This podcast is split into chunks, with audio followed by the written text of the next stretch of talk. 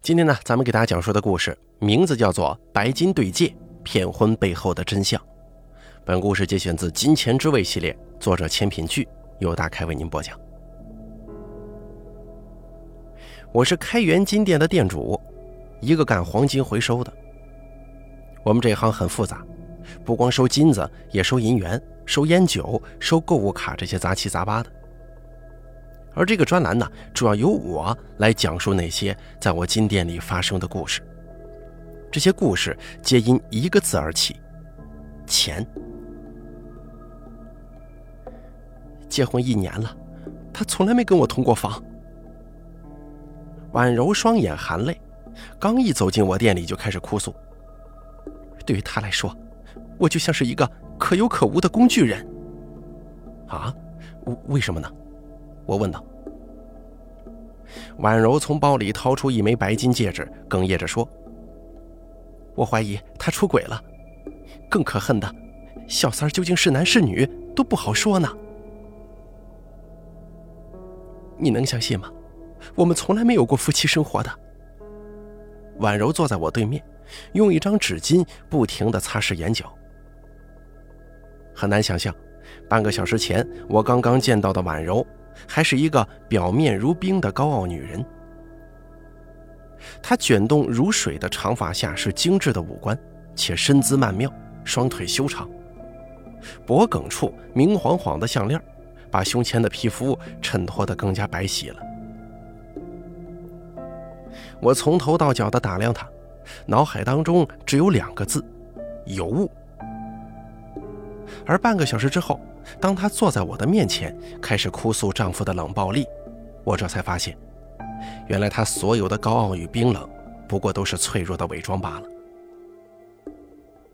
面对她主动提及的夫妻私密，我有些尴尬，不知道该如何回答。我有时候甚至怀疑我自己，是不是不够有魅力。婉柔苦笑着靠在沙发上，胸前随着抽噎缓缓起伏。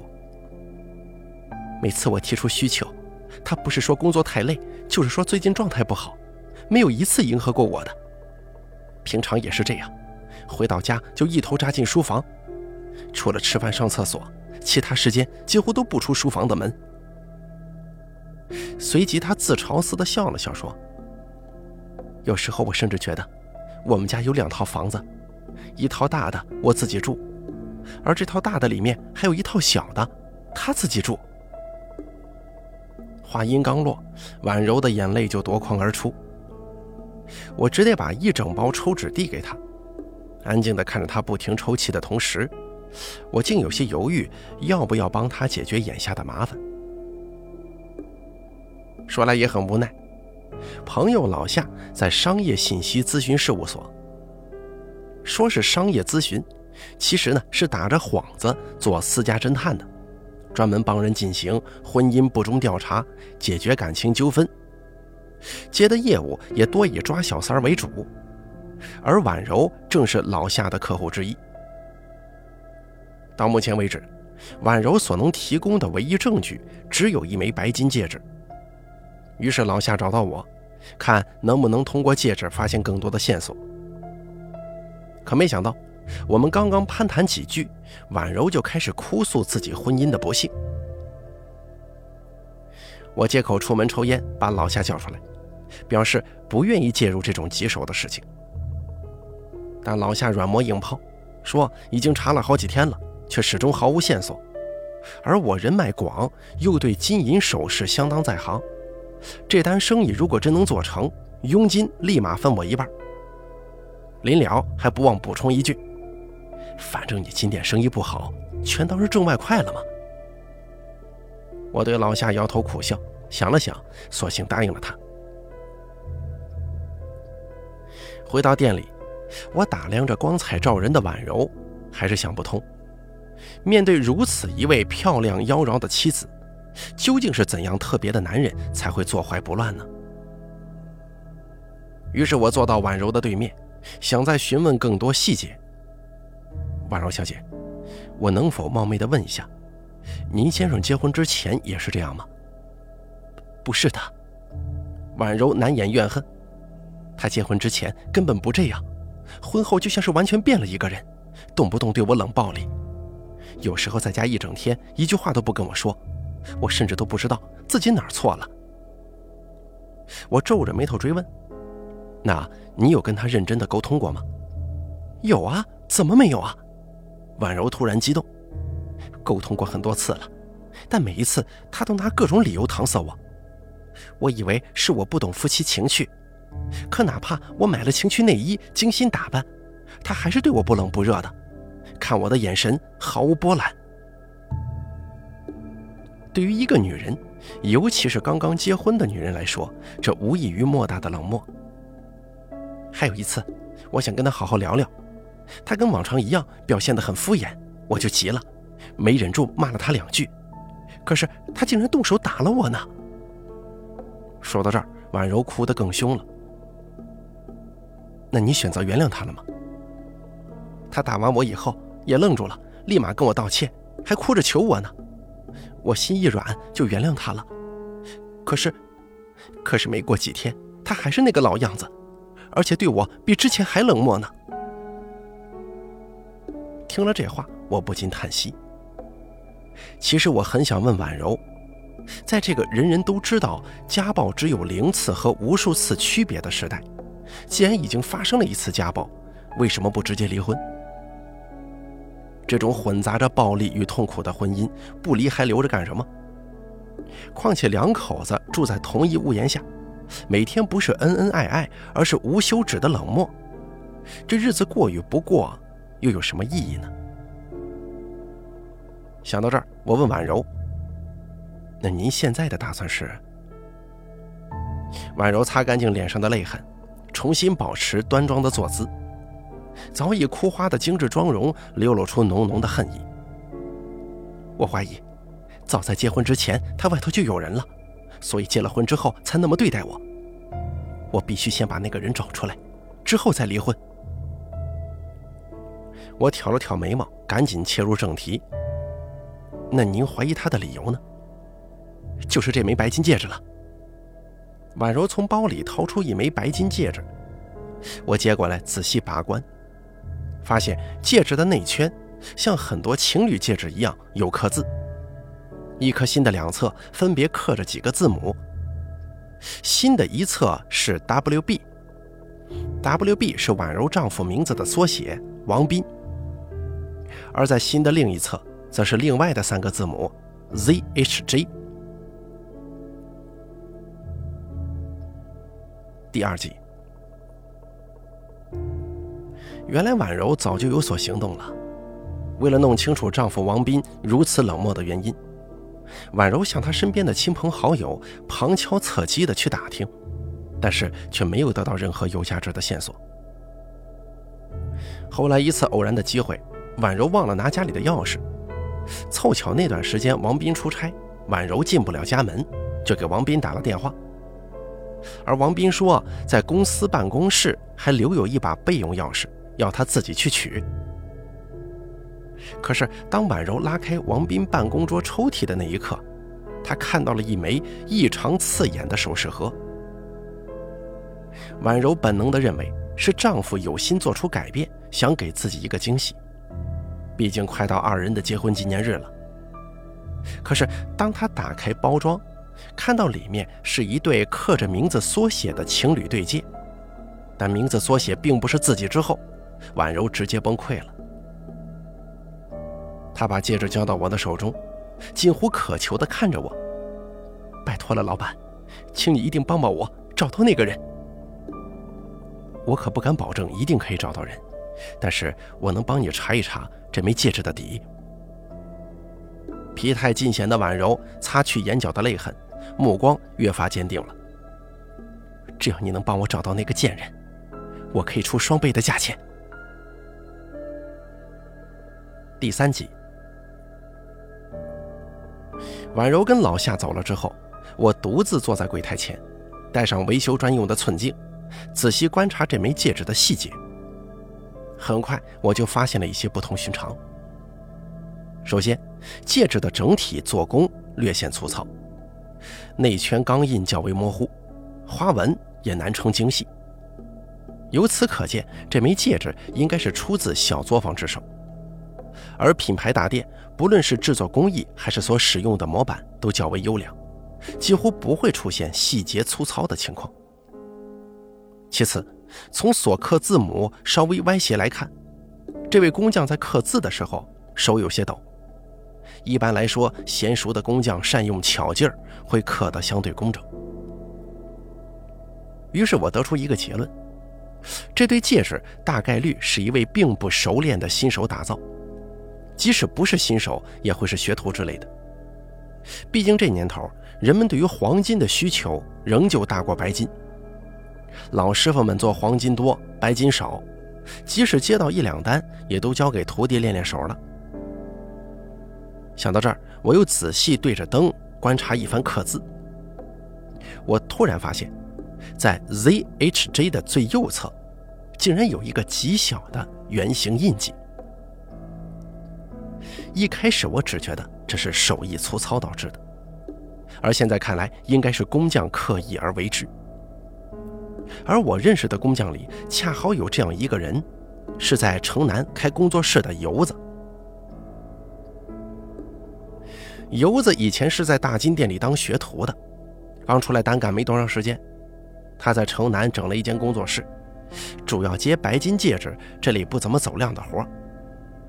他刻字收尾的时候，习惯性的会在字的末尾留个点儿，以此来增加辨识度。说好听点吧，这叫培养个人风格。发现了如此重要的线索，我一刻也不敢耽搁，马上给老夏打了个电话。当天下午，我跟老夏驱车来到了游子的工作室。游子长得很精神，就是个头有点矮。我跟老夏熟门熟路的进屋，打过招呼之后，递给游子一根烟，简要说明了情况。游子也没废话，直言说：“这种白金戒指要的人本来就不多，所以我印象还是很深刻的。那天是个长相挺白净的男人过来的，要求也不难，就是用白金打一副对戒，再在内圈里头刻几个字母，其他的没啥了。”我问道：“那么他有没有跟你说名字呀？”游子回答的很耿直：“没有。”人家说做啥手势，我就做啥手势，没必要告诉我真名叫什么吧。我想想也是，接着打开微信，把婉柔丈夫的照片递给游子看。游子摇了摇头说：“不是这位，这一看就比来的那哥们儿年纪大。”他吐出一口烟，思索地说：“但是我记得那哥们儿啊，来的时候开了一辆紫色的宝马三系。”这颜色可不常见呢。得到这条线索以后，我赶忙给婉柔发去消息。很快，我接到了婉柔的电话。紫色的宝马三系，对你有没有印象？比如你丈夫身边的朋友、同事、亲戚，有没有人开着车呀？好像还真有，他有个属下开这个车，有几次他喝多了，都是这名下属送他回的家。哦，那你有他的联系方式吗？没有，我只记得我老公叫他小张。最好能够跟他取得联系。既然你老公派他来打戒指，我猜啊，他一定知道些什么。挂断电话，我也没闲着，跟游子告别以后，我去了一趟婉柔丈夫的公司。当我跟老夏看到停车场里正停着一辆紫色的宝马的时候，我灵机一动，下车跑到车的副驾驶，果真看到了联系挪车的电话号码，随即记了下来。回到车里，我用电话号搜索微信，惊喜地发现对方的头像是真人，而且是那种商务精英照，一位穿着西装、抱着胳膊的青年才俊，面朝镜头微笑，看上去还挺有范儿的。于是我连忙下载图片，分别发给了游子和婉柔。而游子秒回两个字：“是他。”接着，我从网上查到了王斌公司的官方网站，开始浏览公司人才公示页面。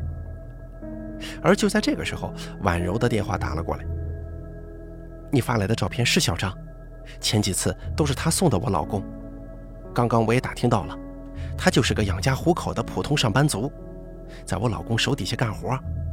我猜呀，他去打戒指，应该只是单纯的帮我老公跑跑腿吧。我听完了之后，心中了然，可是又突然生出了一股异样，于是我问道：“那他有孩子了吗？”你问这个干什么？没事，就是随口一问。有了，今年不到一岁，是个闺女。那也就是说，他结婚才一年左右，对吗？是啊。可是他跟我的事儿有啥关系呢？我笑着解释：“当然没啥关系了，我就是好奇，问问嘛。后续有情况，我会随时跟你联系的。”说话间，婉柔挂断了电话，我随之切换到手机浏览器，对着页面上小张的个人信息怔怔出神。很不凑巧，小张的名字竟然与戒指上的字母不谋而合。他叫张怀瑾，ZHJ。我轻声念叨着，不由得陷入了沉思。第四集，按照婉柔所说，她跟王斌从相识到结婚可谓是一帆风顺，从没出过什么幺蛾子。但是当王斌把婉柔娶进家门之后，一切突然就变了。王斌由两个人恋爱时的无微不至，转变成对待婉柔十分冷漠，这中间竟然只隔了一天。用婉柔的话来说，就是我连心理准备都没有，头天晚上洞房，第二天早上起来，突然就对我爱答不理。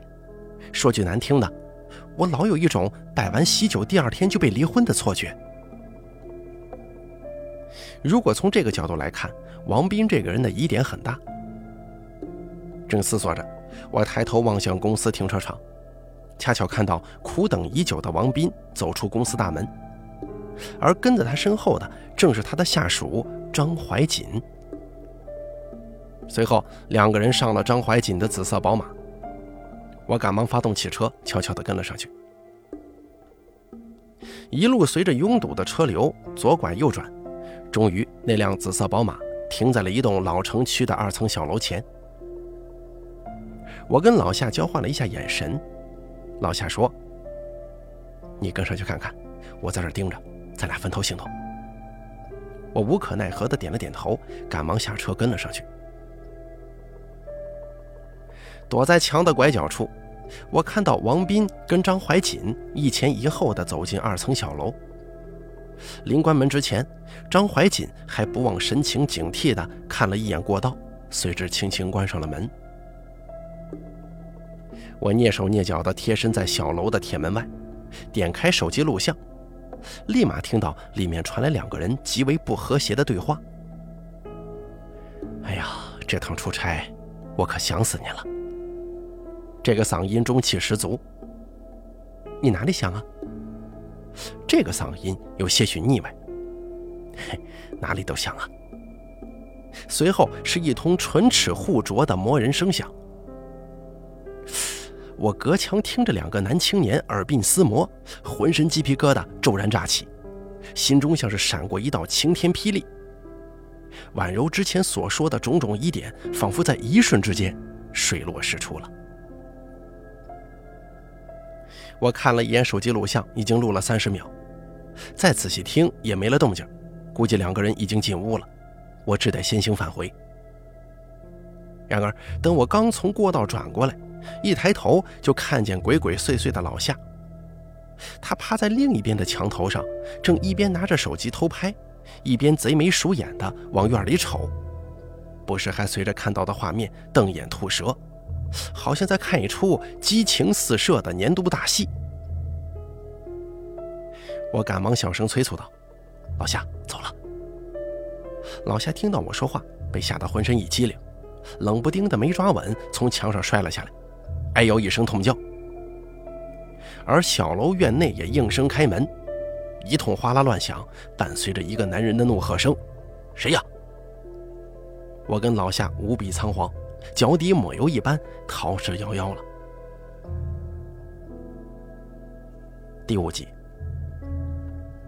在经历了从震惊到惊叹，再到相顾无言的沉默等多种复杂情绪以后，我和被颠覆认知的老夏回到了金店。此刻，我们俩坐在柜台前，抱着胳膊面朝老夏的手机发呆。现在我充分理解什么叫做烫手山芋了。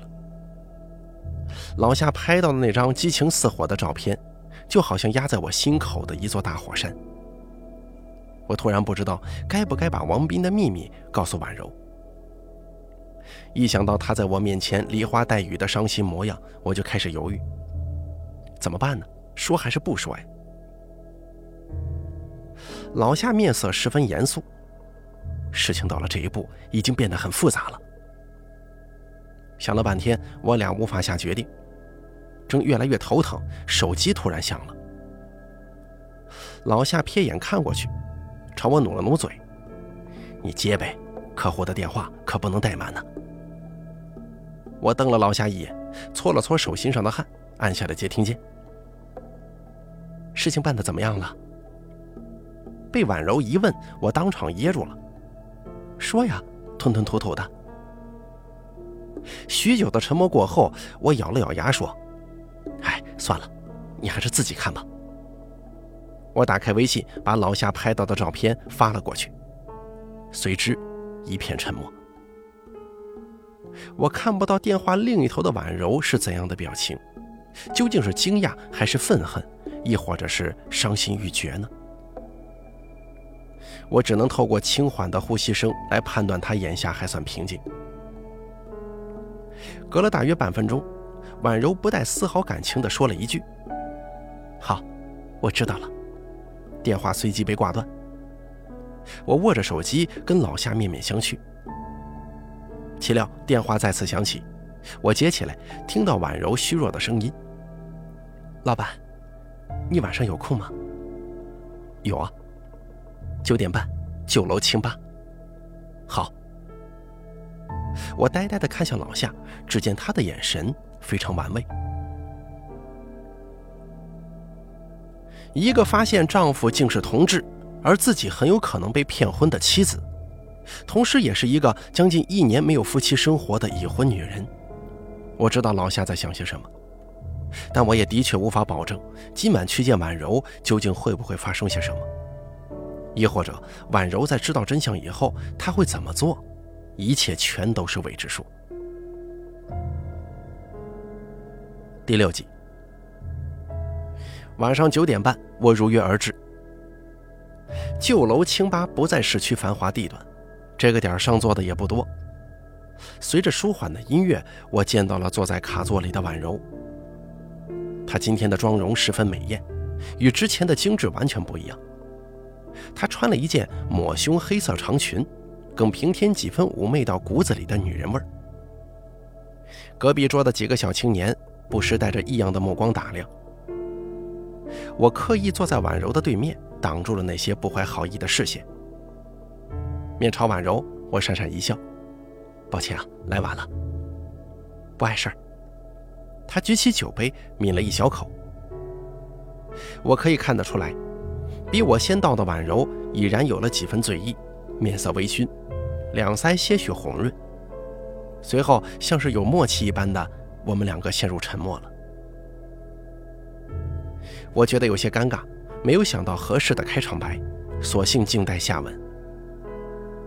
婉柔放下酒杯，眼神有些迷离，她轻声问我：“老板，你确定今天下午的照片是真的吗？”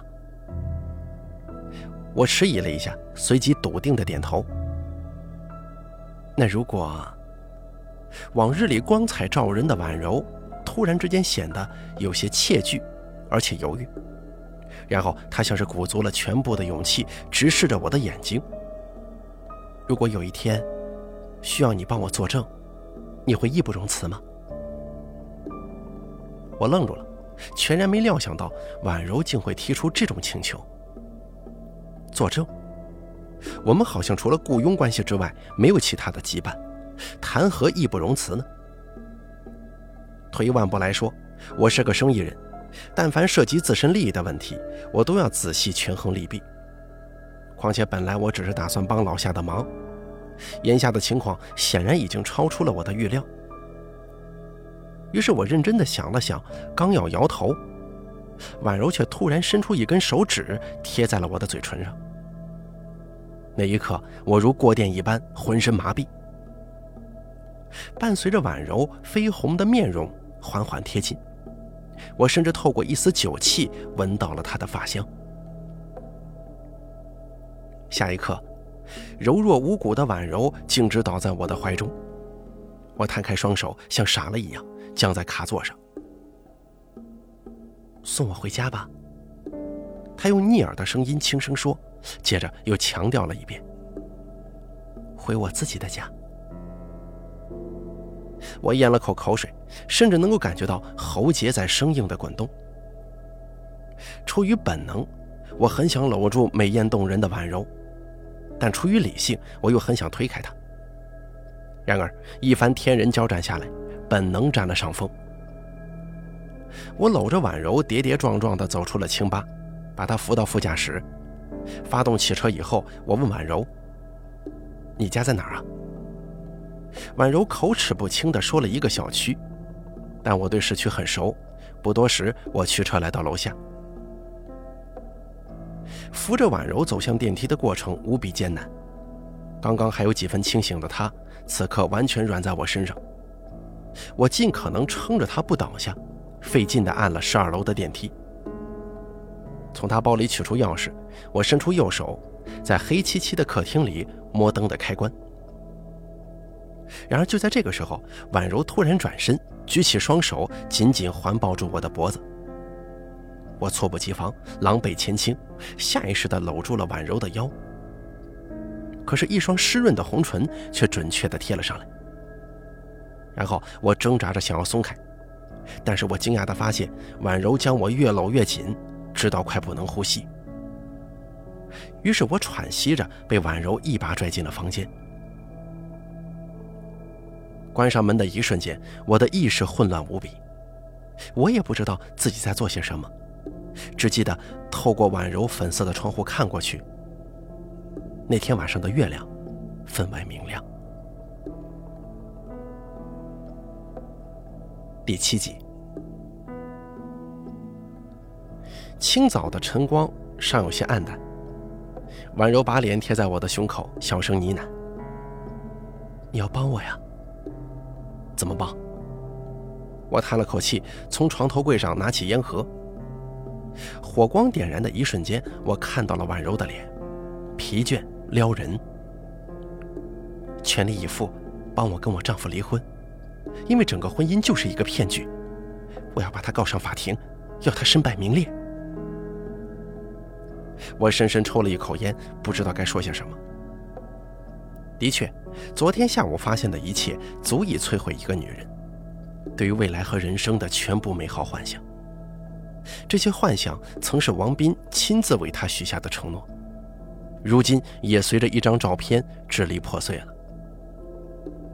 而婉柔在获悉真相以后的反应，虽然没有表现出愤怒或者怨恨，但往往最可怕的正是这种平静。如同死水一般的平静。如果我说不呢？我吐出一口烟，轻雾缭绕之间，婉柔笑了。你不会的。他又抬起头看着我的眼睛说：“况且，你现在跟我是一条船上的，你想提裤子直接走人，可没那么容易啊。”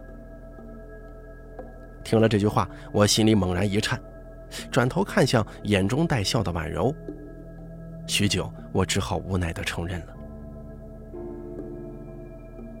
不论今晚发生的事情是婉柔想利用我报复王斌，还是想在之后利用我作为证人，证明她的丈夫的确骗婚且出轨，亦或者是长期得不到满足，借醉酒肆意放纵，我都已经沦为了婉柔的工具人。这场关于复仇的游戏。我再也无法全身而退了。第八集，三天后，婉柔来到店里，跟我讲述了事情的进展。他跟王斌摊牌了，除了我跟他的事儿，所有关于王斌跟张怀瑾的信息，婉柔一股脑的全盘托出。当他把打印出来的照片扔在王斌面前，他没说一句话，只是沉默着拿起来放在眼前仔细端详。片刻之后，面无表情的王斌开口问道：“说吧，什么条件？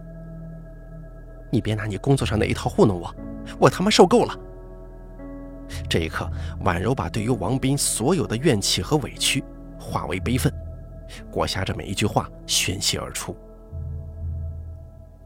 王斌却好像是提前做足了心理准备，异常冷静地说：“只要你答应我，不把我跟小张的事情说出去，什么都有的商量。什么都有的商量。”婉柔气笑了：“你的意思是，咱们俩的事儿从头到尾只是一场交易吗？还是说，什么都没有你跟那个贱人龌龊的事重要啊？哦，对了，我能叫他贱人吗？我他妈怎么就这么恶心呢？”你别这么说，小张。我们俩认识的比你早。听到这句话的一刹那，婉柔瞪大双眼，脑海之中将近一片空白。然后她从震惊当中反应过来，冷笑着说：“那我也告诉你，包括你带给我的所有伤害和欺骗，你必须要付出代价。”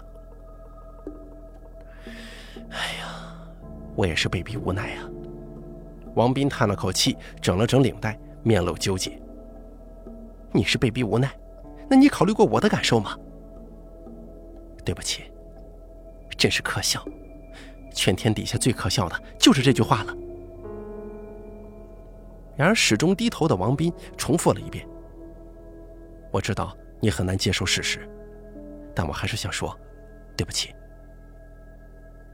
婉柔再也无法控制心中的情绪。她歇斯底里的大声谩骂，咆哮着砸毁了目之所及的一切。邻居叫来了警察，将情绪完全失控的婉柔安抚下来。王斌离开了他们结婚只一年的新房，临走的时候，他留给婉柔一句话：“你想好离婚条件以后告诉我，我随时可以签字的。”而婉柔只是哭，不停的哭。直到此刻，我看着她的眼睛，仍旧是红肿的不成样子。关掉录音以后，婉柔主动贴靠在我怀里，我想推开，但又于心不忍，只得任由她靠着。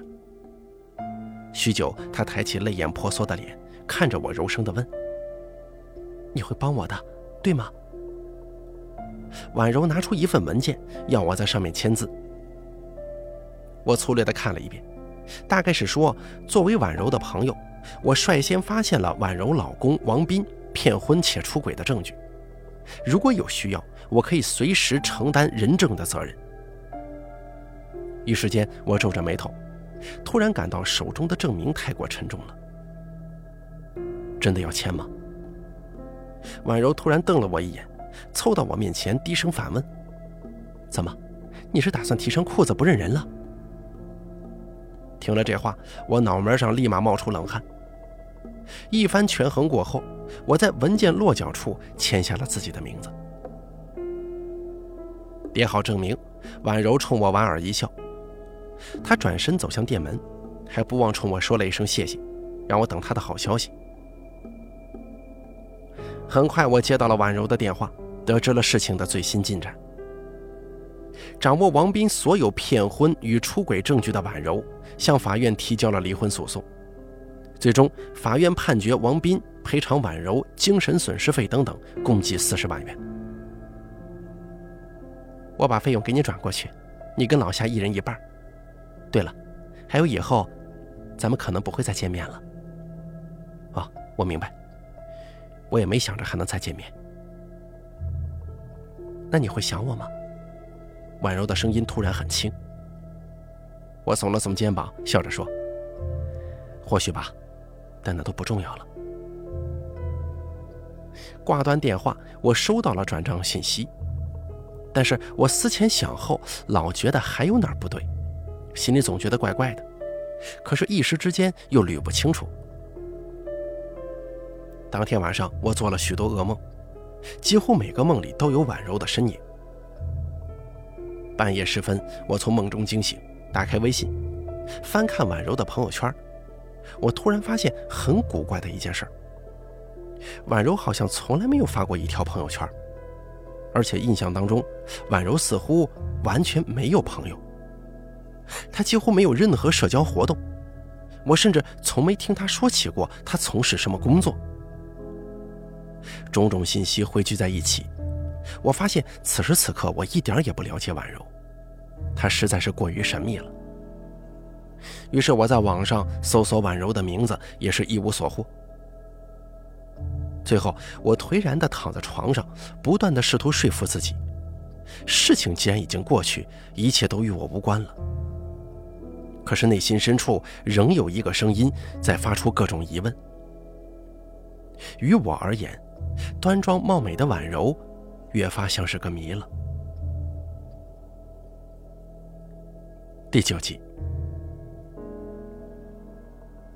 再见到婉柔是一个月后，我路过一家酒店，看到有人正在举行婚礼。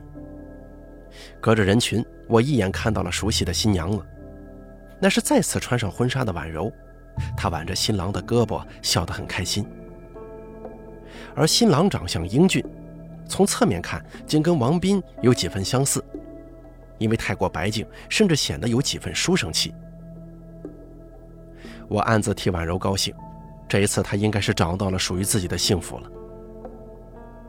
我往前靠近几步，想凑凑热闹，正巧听到司仪喊：“有请新郎的双亲上台。”新郎年迈的父母走上舞台，跟儿子站在一起。然而，我这个时候惊讶地发现，本应坐着婉柔父母的座位上，却空无一人。后续司仪简单的一句话带过，称婉柔独自长大多么不容易。听到这儿，我猜测婉柔很可能是个孤儿，心中不禁有些同情。看着婉柔面朝新郎流下幸福的泪水，我心里想，没有必要再待下去了，就返回了金店。时光匆匆，半年以后，一天下午，我正坐在柜台前百无聊赖的打盹儿，门口的风铃突然响起，我缓缓抬起头。揉着惺忪的睡眼，下意识地说：“你要卖黄金吗？”可是我却听到一个熟悉的声音，他带着哭腔，仿佛经受了莫大的委屈。“老板，你能相信吗？结婚一年，我跟我老公从来没有过夫妻生活。”话音刚落，我猛然惊醒，转过头，我发现梨花带雨的婉柔就站在我的面前。她比以前打扮得更加动人，却也令我感到了几分陌生。但是她眼神里的狡黠一闪而过，顺势靠向我，贴在我耳边吐气如兰。这回，你还得帮我。我冷冷地反问：“我帮你什么？”婉柔用轻到不能再轻的声音说了两个字：“离婚。”好了，本期的《金钱之味》系列故事之白金对戒演播完毕，感谢您的收听。本故事作者千品剧由大凯为您播讲。